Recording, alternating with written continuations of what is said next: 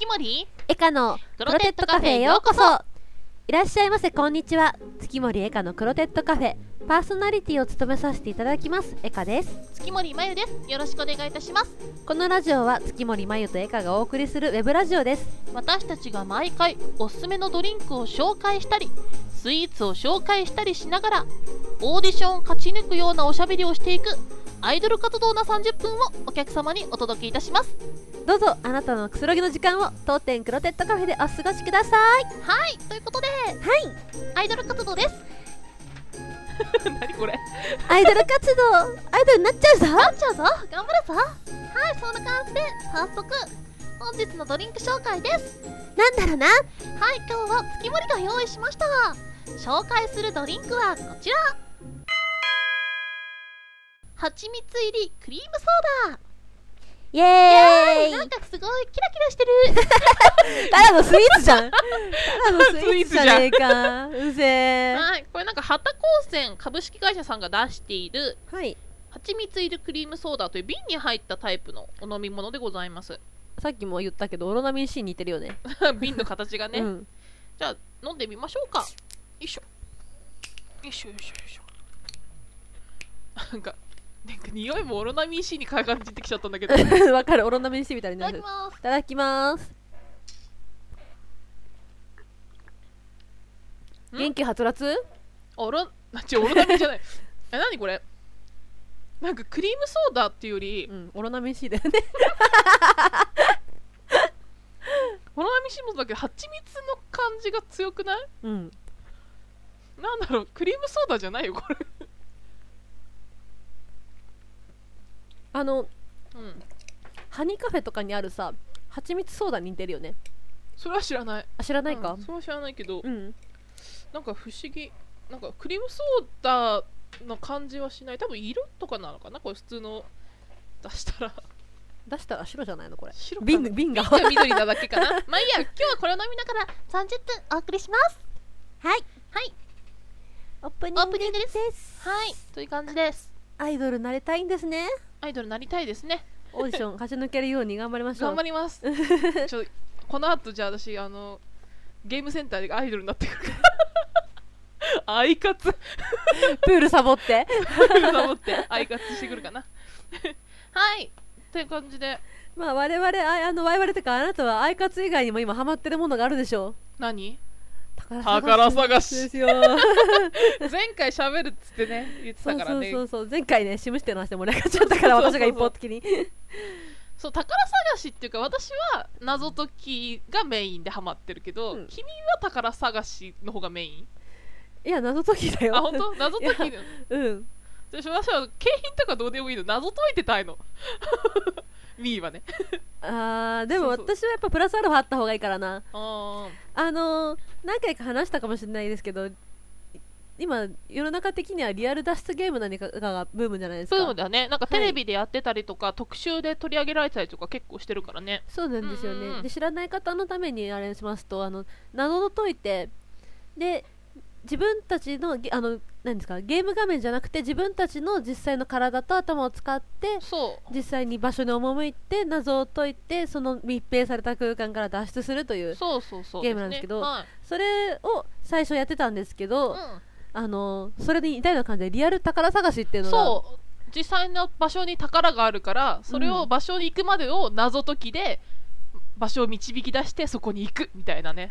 そうそうそう。であのたリアルな宝探しなんで、現実世界を使ってやるんだよ。そう。だから、まあ、お台場とかだったらお台場の中にこういう伝説があってお台場に宝が眠ってるとかいう体でうん。やるから他にもいろんなウェブ上でできる宝探しとかがあるんだけど基本的に世界地図とか日本地図を使って実際の地名の中から割り出していくという。そう結構あの地図をにらめっこっていうのが多い。でもねトレジャーハンティングにはまってるわけですよ、は 実際に温泉旅行が当たったりね現金が当たったりするんですけど楽しいんだよねこ楽れが。しいね。私も月森さんもあの謎解きマニアだから。そうずっと謎を解いてて なんか夜な夜な分かんないとこれ何？とか言う。最近夜中ずっとそれの相談しかしてないよね。ね。本当これが解けない。終わった。積んだとか言う。じゃあここ私が担当するから。す任してこっから先は私の分野とか言マジでもううそう。充実してますねある意味リア充。いやでも本当に私いろんな人と最近謎解きとか、うん。そういうことやってんだけど結構君と私いれば、結構いいとこまで行けるんだよいつも。そうなんだよね。そちょちょっとその前にあの高級ホテルで謎解きしたんだけどそれはちょっとう。そうあれはあれは大変だったけど あれは置いといて。でもそう考え方が別だから、うん。君がここ積んだってところが私ここじゃないとか、うん。私積んだってところが君ここでしょ？みたいな、うん。そうなんだよね。結構なんかデコボコちょうどちょうどうまくちょいうくどうまくいってるなと思う。そうなんだよね私地図とかさっぱりだからさ。地図任せて。執念深く地図見てるから。そうそうそうそう。地図とにらめっこしたりねなんかいろんなパターンを考えてくれるのが月森さんでさ。私どっちかっていうと頭でっかちだからなんかねああだこうだ言ってでもね推理力はすごいと思う。傾向と対策がうんぬんかんぬんとかいうタイプだから。今までの傾向からいくと、うんみたいなそういうタイプだから、あのい想定外のものが出ると積むんだよね。で 想定外のもの食うと楽しくなってくる私。それがね楽しいんですよ。うん。多分、日本全国であちこちで自治体とかとコラボしてねね。開催してるから、であの小学生向きの子供向きのやつとか初心者コースとかも用意されてるんだけどだからなんか謎解き苦手だなっていう人もちょっと興味あったら散歩がてらね。そう行くのもいいと思う。すごいなんか結構歩いたりとかもするじゃないのって、だからあのそのさっき言ったお台場のやつなんか4キロを90分以内に歩いて謎を探してうん、解いていくとかいうやつだからうん、意外に歩いてアクティブなそうなんだよね。遊びだよね。そうそうそうそう。んん。まあ、脱出ゲームの方もそれはそれで歩くんだけど、うん。同じ空間の中で脱出を目指すからそう。景色が変わらないからね、うんだからすごい観光がてらとか、うん。新しい発見をしながら外を歩くっていう感じにもなるから、うん。だって謎を解くとさ知らない場所とをなんか指定されたりするじゃない、うん。なんちゃら公園に行けとか言われてこの公園知らないんだけどみたいな。しかも謎を解く過程で実際にあるもの、うん。建物とか地名とかを探すからその土地について詳しくなっちゃうんだよね。私たちがで前言ったのは、まあ、別々に言ったけどあのうん神田とか日本橋の謎解きとかあ行ったんですけどそこはあの小江戸って呼ばれてて江戸の情緒が残ってる土地だったから、小江戸のあのお祭りが開かれるからそれにちなんで小江戸あの江戸時代に隠された秘宝を探すっていう宝探しに行ってきたんだけどこの土地は江戸時代の時はこうだったとか、そう。ね、そのな謎解きの過程でなんかその土地の言われとかも調べなきゃいけないから。そう。結構こんなのどこにあるの知らないよとか言いながらも、うん。なんか分かってきたからで実際にその場所に行くとああそういうことだったんだとか。ね、あここはそういうご利益のある神社なんだみたいなのとかね。っていうなんかすごいためにもなるねあれね。うん。うん。で自分で調べたからなおなおさらなんか面白いっていうかね。そうそうそうそうそう。であと一緒に行ったのはあの椿山荘ホテル椿山荘っていう。そうあの目白の方にある老舗のね東京都以外の方は知ってるのかわかん。ないけどちょっと高級なホテルがあるんですけど、老舗の。そこでディナーショーランチショーやって美味しくご飯を食べた後にデザートをかけて謎解きみたいな。そうでホテル中の普段入れないような高すぎて入れないようなスイートルームに入っそうそうたりとかね庭園を歩き回ったりとかご飯も美味しかったごですね飯美味しかった。じゃああれはちょっとねうちらの作戦ミスっていうのも。ちょっとね余裕かましてそうそうそうあれはねあそこがミスだったけど、うん。うちら2人合わせればできるじゃんとか言って超余裕こいてやったらなんか踏み外してたっていう。ちょっと残念だった。あれリベンジしたいね、ね。う、ん、そういうのとかあとまあ人気アニメとコラボしたやつとかうん。結構ありますからね、そうだ君はコナン君のやつ行ったんだよね。そうそうそうそう。で月森さんはサイコパスっていうそうアニメののやつを行ってきて。それはね脱出できたんですよ。もう今までのね、そう。今までのすやってきたことを全てフル動員にした結果、うん。クリアできたっていう。みんなありがとうと思った。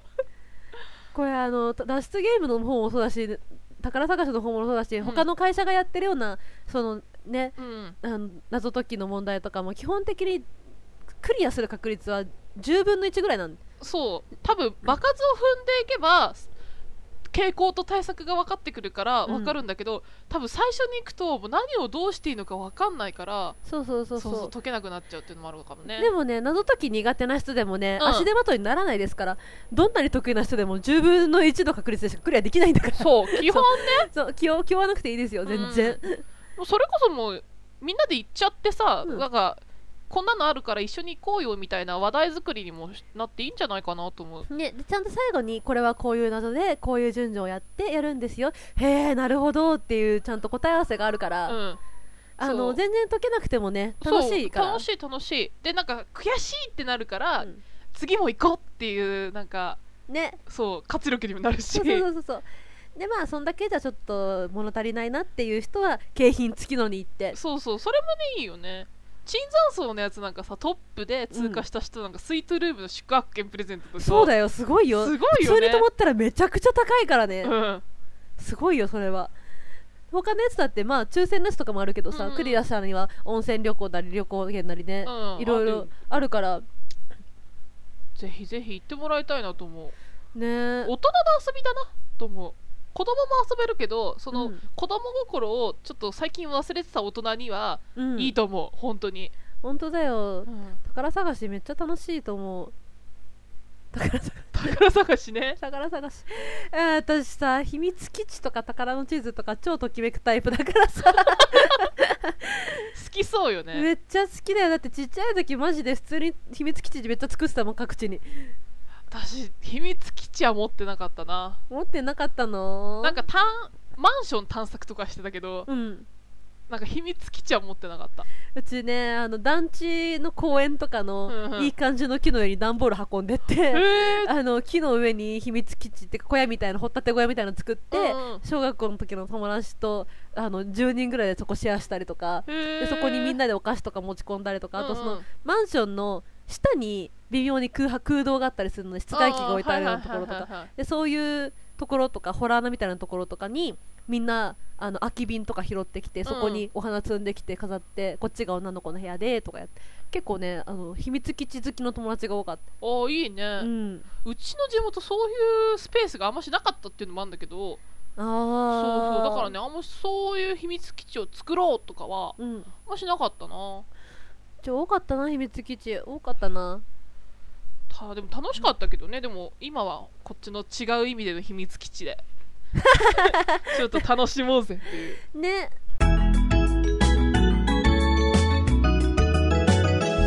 クロテッドカフェ。2人のすすめ。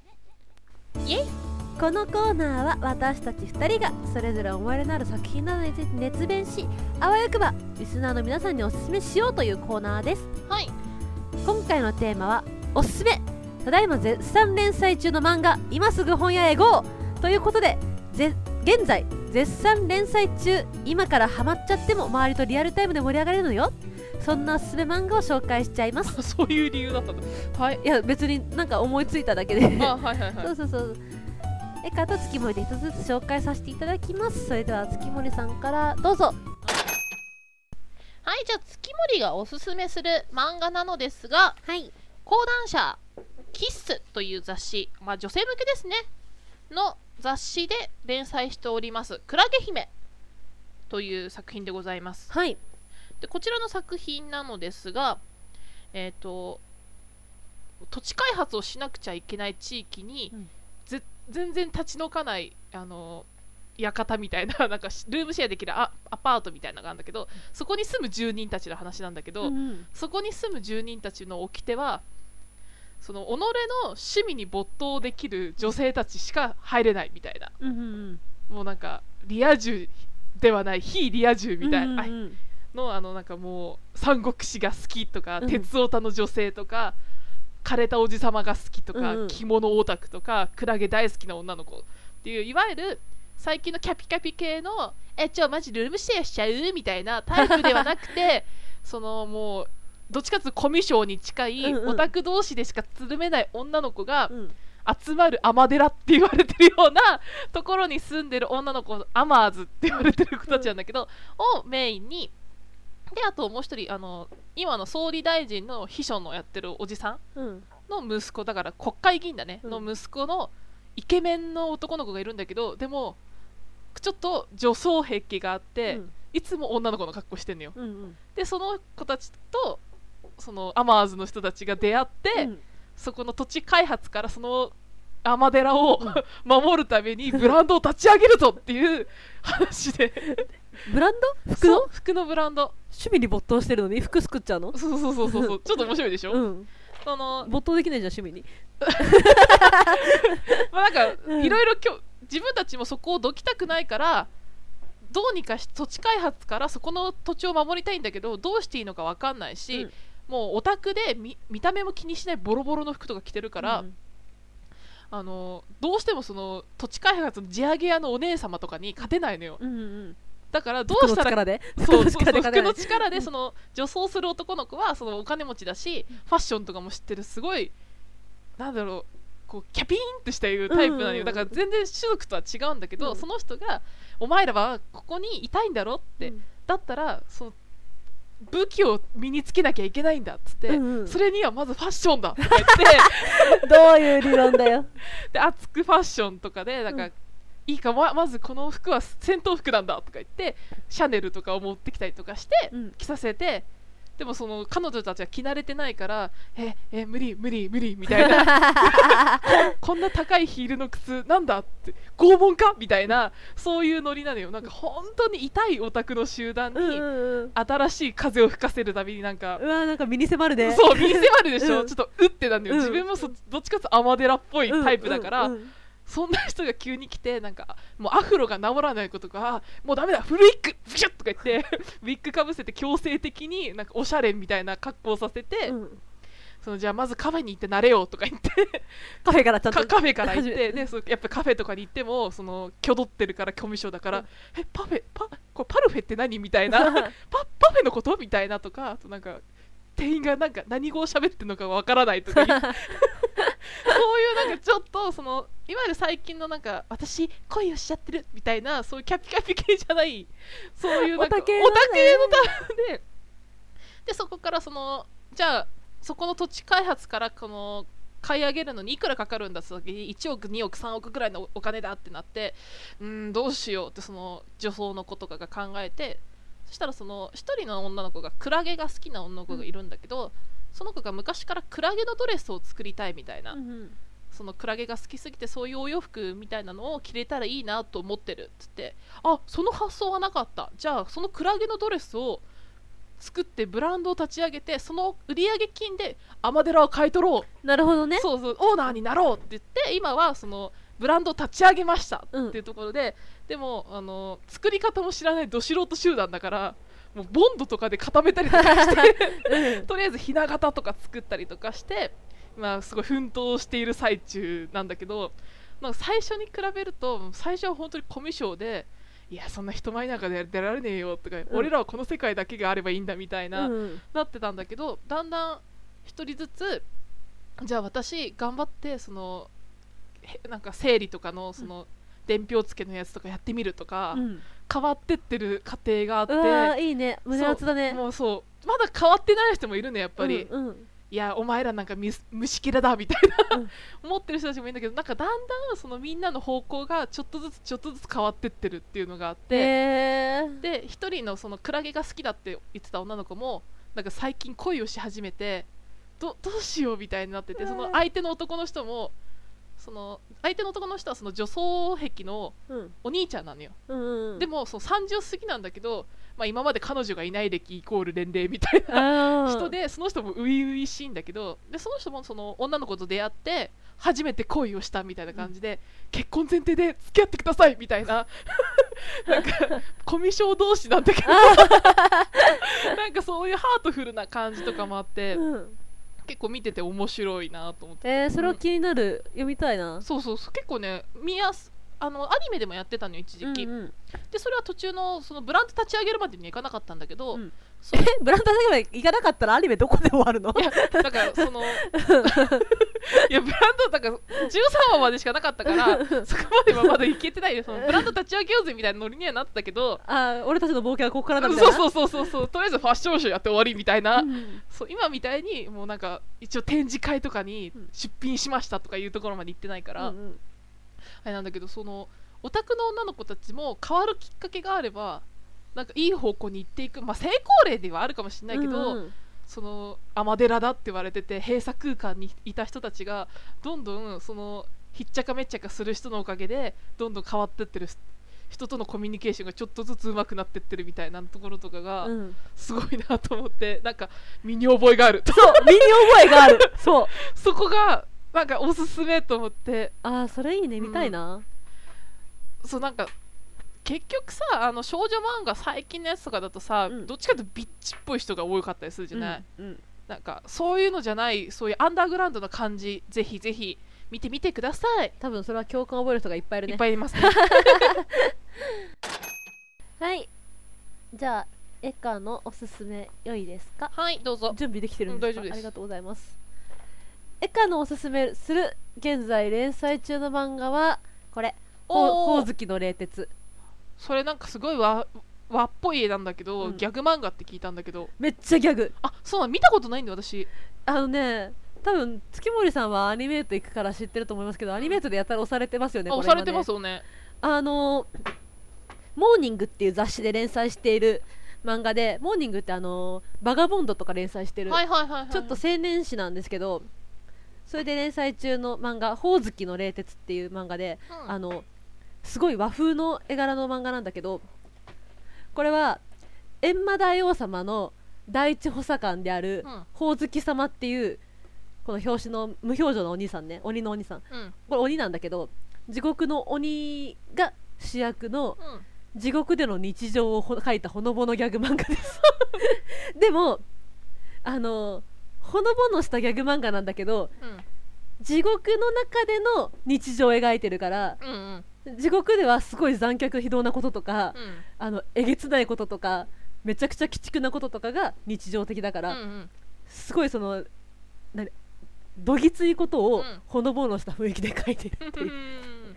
若干ねノリはねあの銀玉とかに似てます。あで日本の地獄のが一応主主役なんだけど、うん。その仏教的な考えに基づく基づく天国と地獄とかーうんうん。そういう感じの世界観で閻魔様がいて他にも何人かそのなんですか亡者を審判にかける裁判をする偉い人たちがいて、うん鬼たちがいてで地獄が何箇所もあってこれは何動物をいじめた人の罪があの罪がある人が落ちる地獄だとか、うんうん。そのなんとか色恋に溺れた人が落ちる地獄だとか地獄の部署がたくさんあるんだけど、うん。そこで各部署で働いてる鬼とかあの動物たちとかのわちゃわちゃした話を、うん。第一補佐官であるほおずき様がこう視察をしたりとかしてぐるぐる回っていくのね。うんうんで日本の地獄だからあの過去の偉人たちがみんな地獄に落ちてるわけよ。うんはいはいはいはいはい。で桃太郎とかあの一寸法師とか、うん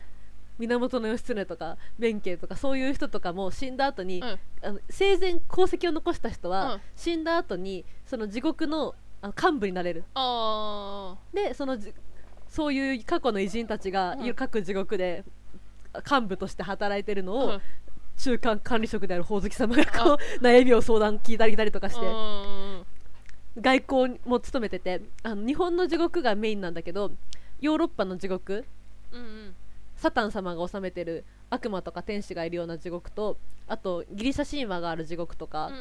エジプト神話の地獄とかそれぞれの地獄と天国の概念が各国であるじゃない？うんうんでそれが地獄の中ではちゃんと国として成り立ってるからあのたまにはちょっと EU の地獄とも仲良くしとかなきゃいけないからちょっと外交に行ってきますとか言って外交に行って向こうのあのベルゼブブとかリリスみみたいな人とかとあのおお話をして会談をして、うん。最近そっちの地獄はどうですか？みたいな。うちの地獄はこういう問題が起きててねみたいな。へえなるほどね。そっちは大変ですね。みたいなそういう話をしながら仲良くなった。でそれでそう結構ね面白いんだけど、うんうん 今8巻まで出てて。結構出てるね。はい。うん。各地でキャンペーンをしてるんですけどもあのなんだっけな確かに今アニメートで買うとね特典としてポストカードもついてくる ぜひアニメートへ。アニメート でであと2012年の,、うん。あの書店全国書店の店員が選ぶ漫画ベスト10ベスト1が、の1位になってる。本屋さんおすすめの漫画です。でね絵がね綺麗なんですよね。あのー、ほんと和風の絵なんで動物がすごい可愛い。結構ねさっきから見てると。そうなんかさ桃太郎が飼ってたさ犬と猿とキジがさ、いてさでその犬がねシロちゃんっていうんだけど、ん。めっちゃ可愛くてなんかモフモフモフモフしてた。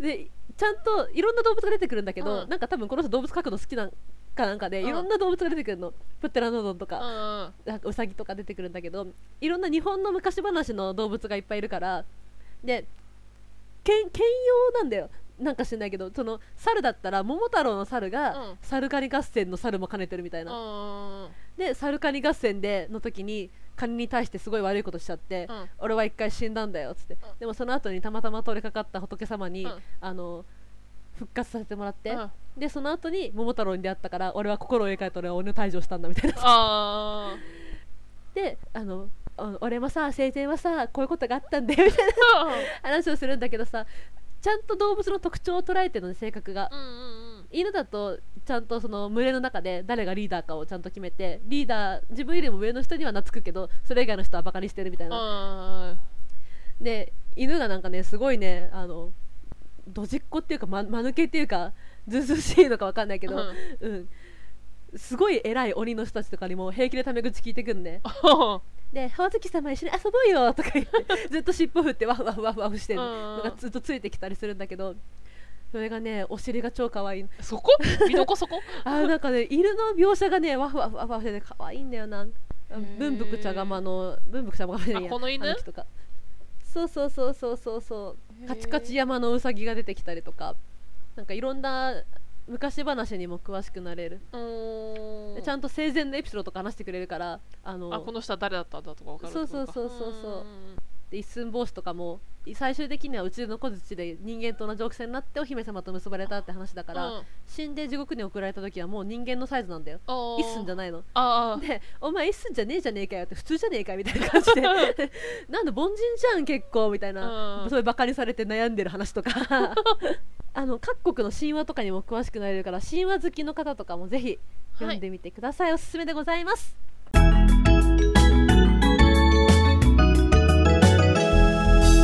ッドカフェ。エンディングでございます。はい。あと3分ぐらいありますね。結構両方とも面白そうな作品だったとは私は思うのだがそうね、うん。私月森さんのやつ読んでみたいもん。うん面白い本当に。あのねでもね面白いっていうかねデジャブ？うんそう身に覚えがあるんだよ。そうそうそうそう身に覚えがあるのあれ読んでそうそういう状況に我々も今いるなっていう。我々っていうかちょっと、ね、そう。我々の仲間たちがちょっとね。そうだから引っかき回してくれる人必要だなと思ってる。あでも引っかきそういう人たちをどうにかしたいなって思う気持ちがあってもそれを引っかき回せるほどのメンタルってなかなかないよね。強いね。で、うん。あと財力が必要。財力？財力,、ね、財力も必要。見てるとそのやっぱ引っかき回すだけど財力も必要だなと思う、俺がね全部払うからとりあえずカフェに来いよみたいな。うん。嫌でも来いよ。ってお前別に一銭も払うわけじゃないんだからいいだろって言えるね。そうそうそう。力としてね。それも必要だなと。財力。財力はどうしようもないなだから変えたかったらその引っかき回す能力を上げるしかないっていう。っていうか財力がある。あってわざわざそういう人たちの面倒を見ようっていうのはやっぱ相当なごご厚意よ、ね。うん。すごいよ。うん。それはすごいね。現実世界でそんなことできるかどうかっていう。そうだから変えたいと思う人はぜひ頑張ってって。稼いで。稼いで。まずそこから。このラジオはポッドキャストニコニコ動画で毎月1日15日に配信していますクロテッドカフェで検索でクロテッドカフェのホームページをご覧になれます。